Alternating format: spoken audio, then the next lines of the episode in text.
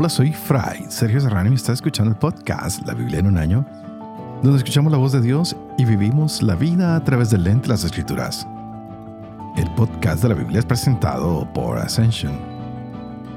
Usando la cronología de la Biblia de Great Adventure, leeremos desde Génesis hasta Apocalipsis, descubriendo cómo se desarrolla la historia de salvación y cómo encajamos en esa historia hoy. Wow, qué historia la que hemos tenido estos días. Me ha encantado cómo en la carta a los Corintios, Pablo nos hace muchas invitaciones a mantener la cordura, a hacer todas las cosas solo y solo para la mayor gloria de Dios. Él nos está diciendo, todos los cristianos somos libres, pero no todo nos es lícito, no todo nos conviene, no todo nos edifica.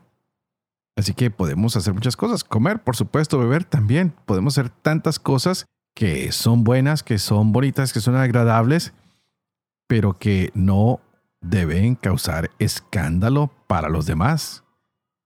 Debe ser siempre nuestro testimonio algo que invite a que los demás vean que lo que nos guía no es ni la bebida, ni el sexo, ni la gula, ni la lujuria, ni la ira, ni las pasiones, ni las emociones, sino que nuestra cabeza realmente es Cristo, quien es cabeza de todos, de todos los hombres.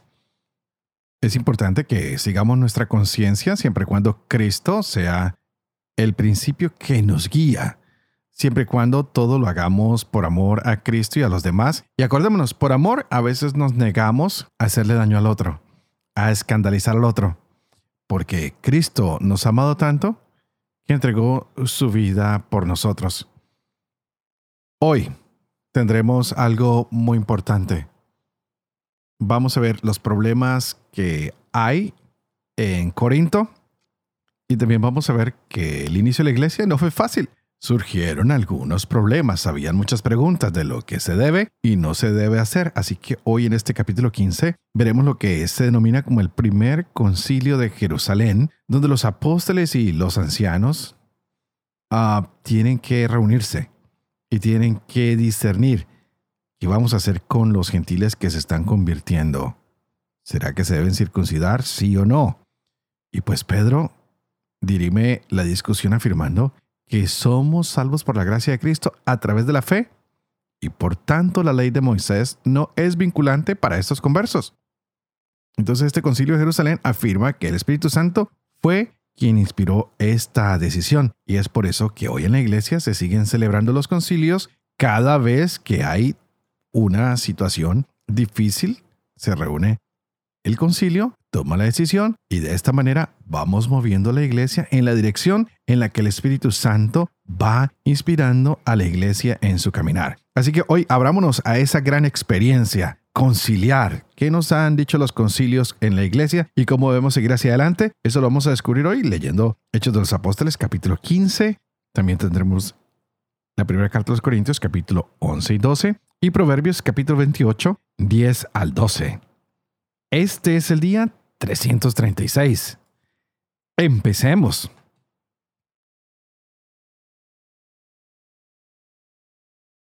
Hechos capítulo 15. Bajaron algunos de Judea que enseñaban a los hermanos. Si no se circuncidan conforme la costumbre mosaica, no pueden salvarse. Se produjo en esto una agitación y una discusión no pequeña de Pablo y Bernabé contra ellos. Y decidieron que Pablo y Bernabé y algunos más de ellos subieran a Jerusalén a donde los apóstoles y presbíteros para tratar esta cuestión. Ellos pues, enviados por la iglesia, atravesaron Fenicia y Samaria, contando al detalle la conversión de los gentiles y produciendo gran alegría en todos los hermanos. Llegados a Jerusalén fueron recibidos por la iglesia y por los apóstoles y presbíteros y contaron cuanto Dios había hecho juntamente con ellos. Pero algunos de la secta de los fariseos que habían abrazado la fe se levantaron para decir que era necesario circuncidar a los gentiles y mandarles guardar la ley de Moisés. Se reunieron entonces los apóstoles y presbíteros para tratar este asunto. Después de una larga discusión, Pedro se levantó y les dijo, Hermanos, ustedes saben que ya desde los primeros días me eligió Dios entre ustedes para que por mi boca oyeran los gentiles la palabra de la buena nueva y creyeran. Y Dios, conocedor de los corazones, dio testimonio en su favor comunicándoles el Espíritu Santo como a nosotros, y no hizo distinción alguna entre ellos y nosotros, pues purificó sus corazones con la fe. ¿Por qué pues ahora tientan a Dios imponiendo sobre el cuello de los discípulos un yugo que ni nuestros padres ni nosotros pudimos sobrellevar? Nosotros creemos más bien que nos salvamos por la gracia del Señor Jesús, del mismo modo que ellos. Toda la asamblea cayó y escucharon a Bernabé y a Pablo contar todos los signos y prodigios que Dios había realizado por medio de ellos entre los gentiles. Cuando terminaron de hablar, tomó Santiago la palabra y dijo, Hermanos, escúchenme. Simeón ha referido cómo Dios, ya por primera vez, intervino para procurarse entre los gentiles un pueblo para su nombre. Con esto concuerdan los oráculos de los profetas, según está escrito. Después de esto, volveré y reconstruiré la tienda de David que está caída. Reconstruiré sus ruinas y la volveré a levantar, para que el resto de los hombres busque al Señor y todas las naciones que han sido consagradas a mi nombre, dice el Señor que hace que estas cosas sean conocidas desde antiguo. Por esto juzgo yo que no se debe molestar a los gentiles que se convierten a Dios, sino escribirles que se abstengan de lo que ha sido contaminado por los ídolos, de la impureza, de los animales estrangulados y de la sangre. Porque desde tiempos antiguos, Moisés tiene en cada ciudad sus predicadores cuando se lee cada sábado en las sinagogas. Entonces decidieron los apóstoles y presbíteros, de acuerdo con toda la iglesia, elegir de entre ellos algunos hombres y enviarlos a Antioquía con Pablo y Bernabé. Y estos fueron Judas, llamado Barsabás, y Silas, que eran dirigentes entre los hermanos. Por su medio les enviaron esta carta. Los apóstoles y los presbíteros hermanos saludan a los hermanos venidos de la gentilidad que están en Antioquía, en Siria y en Cilicia. Habiendo sabido que algunos de entre nosotros, sin mandato nuestro, los han perturbado con sus palabras, trastornando sus ánimos, hemos decidido de común acuerdo elegir algunos hombres y enviarlos a ustedes juntamente con nuestros queridos Bernabé y Pablo, hombres que han entregado su vida a la causa de nuestro Señor Jesucristo. Enviamos pues a Judas y Silas, quienes les expondrán esto mismo de viva voz, que hemos decidido del Espíritu Santo y nosotros no imponerles más cargas que estas indispensables. Abstenerse de lo sacrificado a los ídolos, de la sangre, de los animales estrangulados y de la impureza harán bien en guardarse de estas cosas. Adiós. Ellos después de despedirse bajaron a Antioquía, reunieron la asamblea y entregaron la carta. La leyeron y se gozaron al recibir aquel aliento. Judas y Silas, que eran también profetas, exhortaron con un largo discurso a los hermanos y les confortaron. Pasó algún tiempo, fueron despedidos en paz por los hermanos para volver a los que los habían enviado. Pablo y Bernabé se quedaron en Antioquía enseñando y anunciando en compañía de otros muchos la buena nueva, la palabra del Señor. Al cabo de algunos días, dijo Pablo a Bernabé, Volvamos ya a ver cómo les va a los hermanos en todas aquellas ciudades en que anunciamos la palabra del Señor Bernabé quería llevar también con ellos a Juan llamado Marcos. Pablo, en cambio, pensaba que no debían llevar consigo al que se había separado de ellos en Panfilia y no les había acompañado en la obra. Se produjo entonces una tirantez tal que acabaron por separarse el uno del otro. Bernabé tomó consigo a Marcos y se embarcó rumbo a Chipre. Por su parte, Pablo eligió por compañero a Silas y partió, encomendado por los hermanos a la gracia de Dios, recorrió Siria y Cilicia consolidando las iglesias.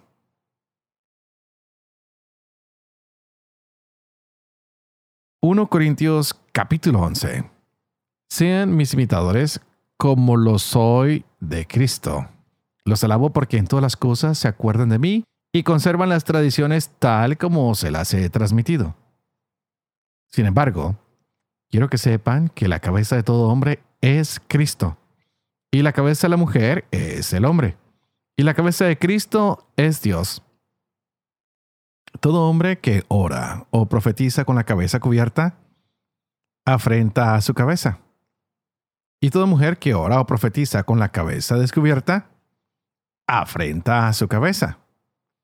Es como si estuviera rapada. Por tanto, si una mujer no se cubre la cabeza, que se corte el pelo, y si es afrentoso para una mujer cortarse el pelo o raparse, que se cubra.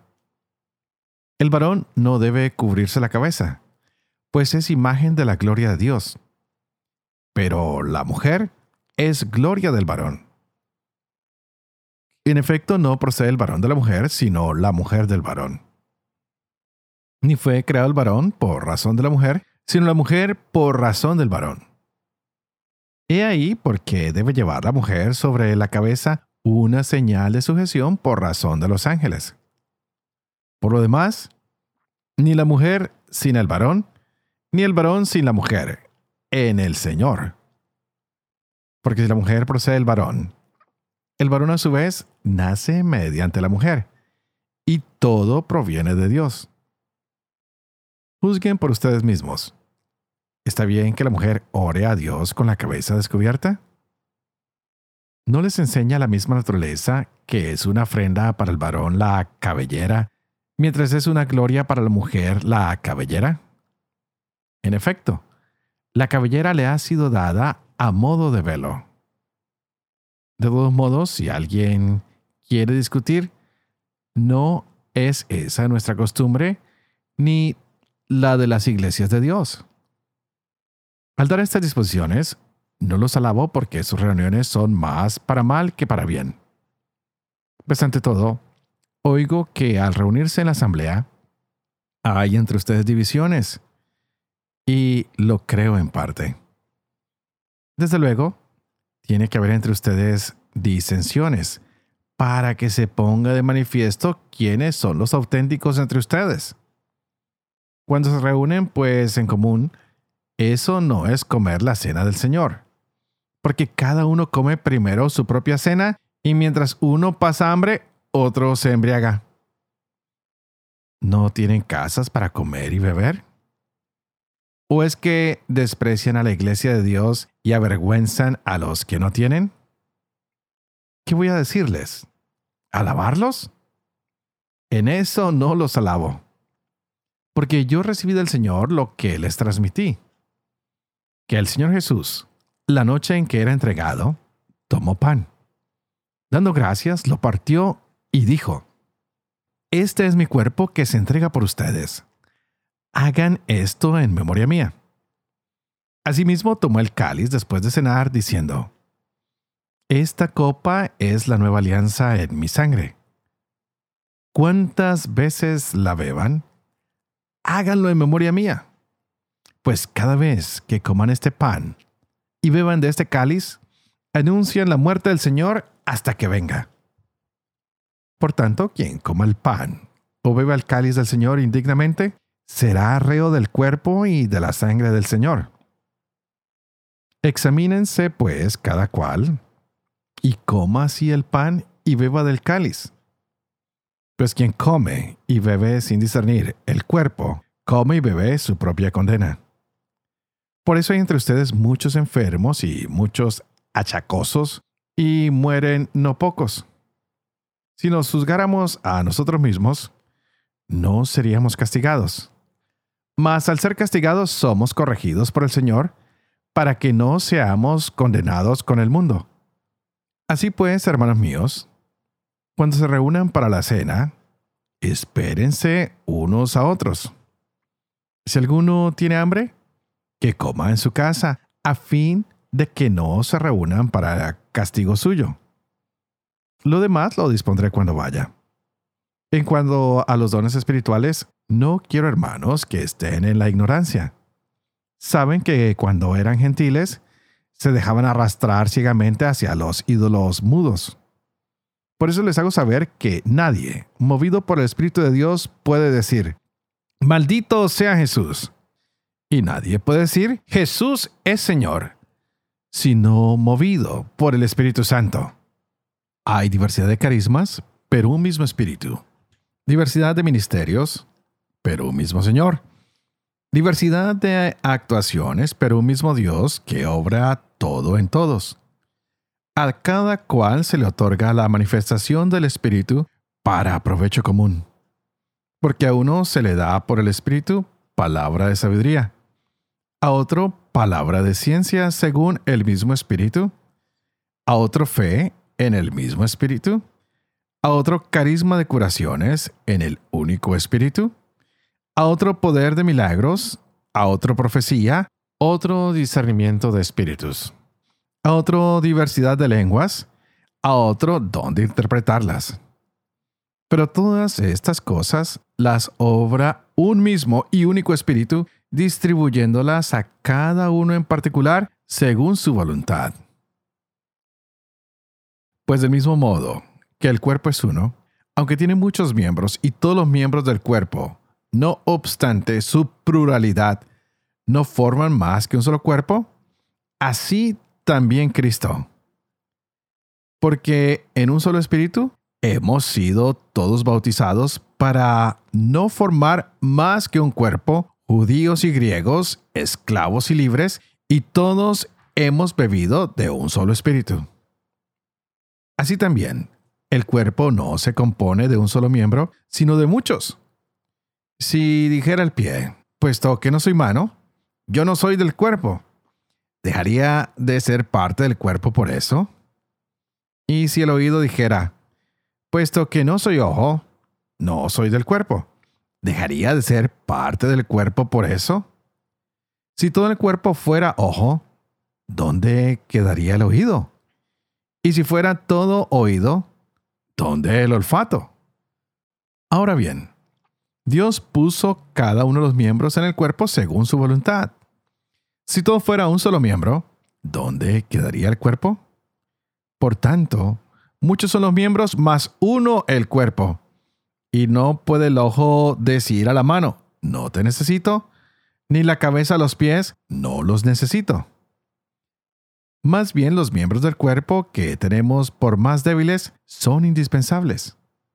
Y a los que nos parecen los más viles del cuerpo, los rodeamos de mayor honor Así, a nuestras partes deshonestas las vestimos con mayor honestidad, pues nuestras partes honestas no lo necesitan.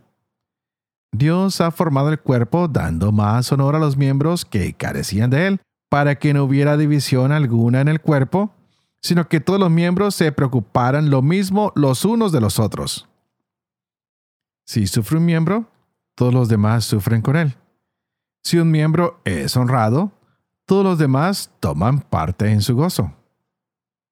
Ahora bien, ustedes son el cuerpo de Cristo y sus miembros cada uno a su modo. Y así los puso Dios en la iglesia. Primeramente, los apóstoles. En segundo lugar, los profetas. En tercer lugar, los maestros. Luego, los milagros. Luego, el don de las curaciones de asistencia, de gobierno, diversidad de lenguas. ¿Acaso todos son apóstoles? ¿O todos profetas? ¿Todos maestros? ¿Todos con poder de milagros? ¿Todos con carisma de curaciones? ¿Hablan lenguas todos? ¿Interpretan todos? Aspiran los carismas superiores, y aún les voy a mostrar un camino más excelente. Proverbios capítulo 28, versos 10 al 12. El que extravía a los rectos por el mal camino caerá en su propia fosa. El rico presume de sabio, pero el pobre inteligente lo desenmascara. Cuando triunfan los justos, hay gran esplendor. Cuando se alzan los malvados, no se encuentra un alma.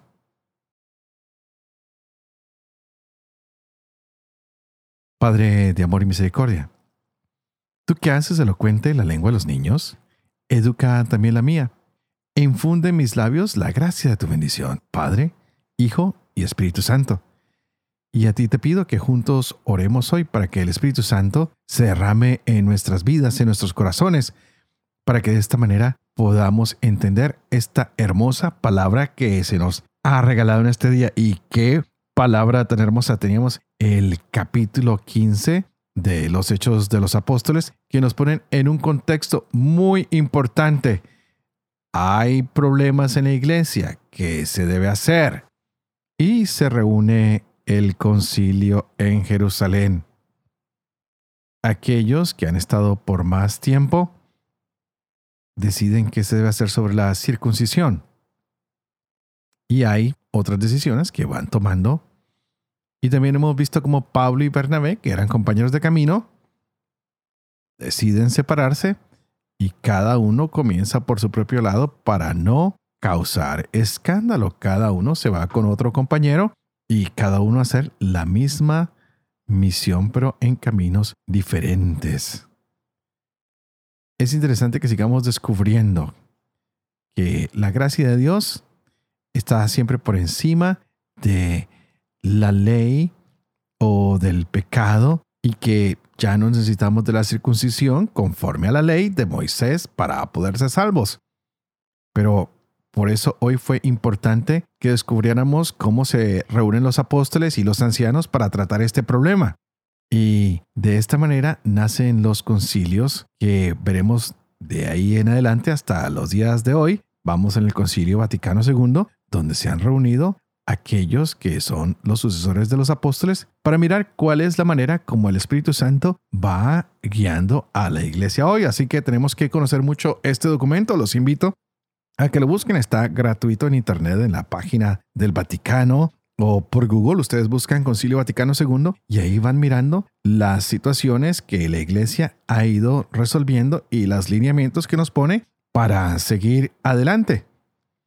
En este caso del el inicio de la iglesia, hemos visto que se hablaba mucho de qué se debería hacer, si circuncidarse o no, si se debía comer cosas de animales sacrificados a los dioses o no, qué se debería hacer con los gentiles que se bautizaban. Y estamos viendo también que hay que abstenerse de lo que es la fornicación o inmoralidad sexual y para esto se van mencionando todos estos específicos que nos van a ayudar a nosotros a entender cómo se desarrolla una fe en la cual podemos estar llenos de la gracia del Señor. Volvamos a hablar un poquito del concilio. Me interesa que lo dejemos bastante claro. Se menciona por primera vez esa necesidad de poner unos lineamientos claros para la iglesia, para los que se están vinculando a ella. Sabemos que a algunos nos cuesta entender más que a otros.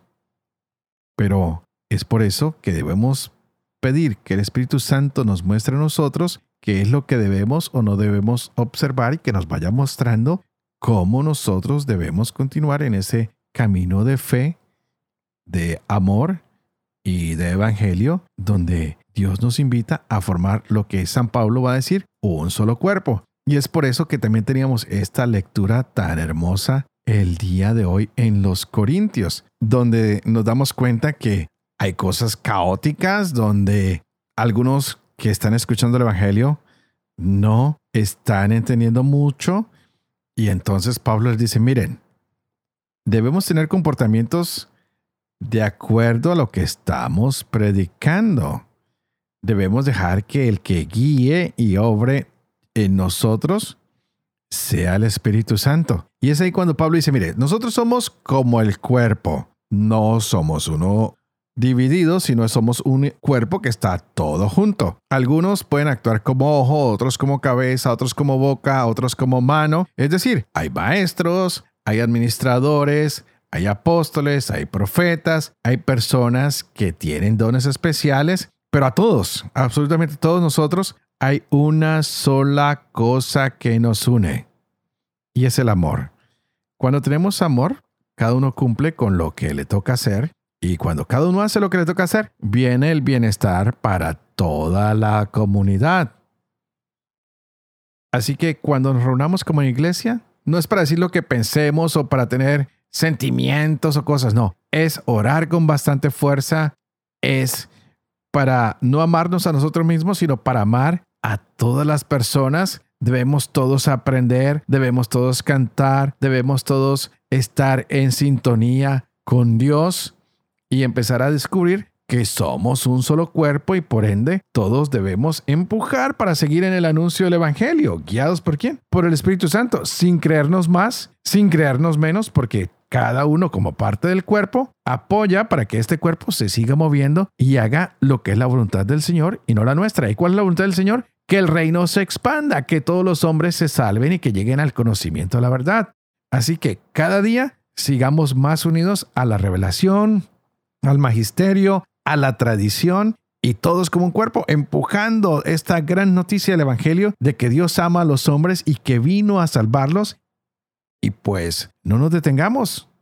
Si nos toca de pronto tomar otro camino, hagamos como el ejemplo de Pablo y Bernabé. Uno se fue a evangelizar por un lado y el otro hacia el otro lado, pero no pararon con este trabajo de llevar el mensaje a todos los confines de la tierra. Por eso les pido que por favor oren por mí para que yo pueda seguir llevando este mensaje a todos los confines de la tierra. Yo oraré por ustedes para que también sean ustedes fieles ministros de este desarrollo del cuerpo de Cristo que lleva el mensaje a sus hogares, a sus trabajos, a cada lugar donde ustedes viven, que juntos podamos vivir con fe esto que estamos leyendo, esto que estamos aprendiendo, que tanto yo, que lo hago ahora a través de este medio, y ustedes que lo harán en sus ambientes, en sus hogares, en sus trabajos, puedan enseñar y puedan cumplir lo que el Señor nos está iluminando a través del Espíritu Santo. Y hoy pido al Señor que les mande esa bendición, que es la del Padre, la del Hijo y la del Espíritu Santo. Que Dios los bendiga.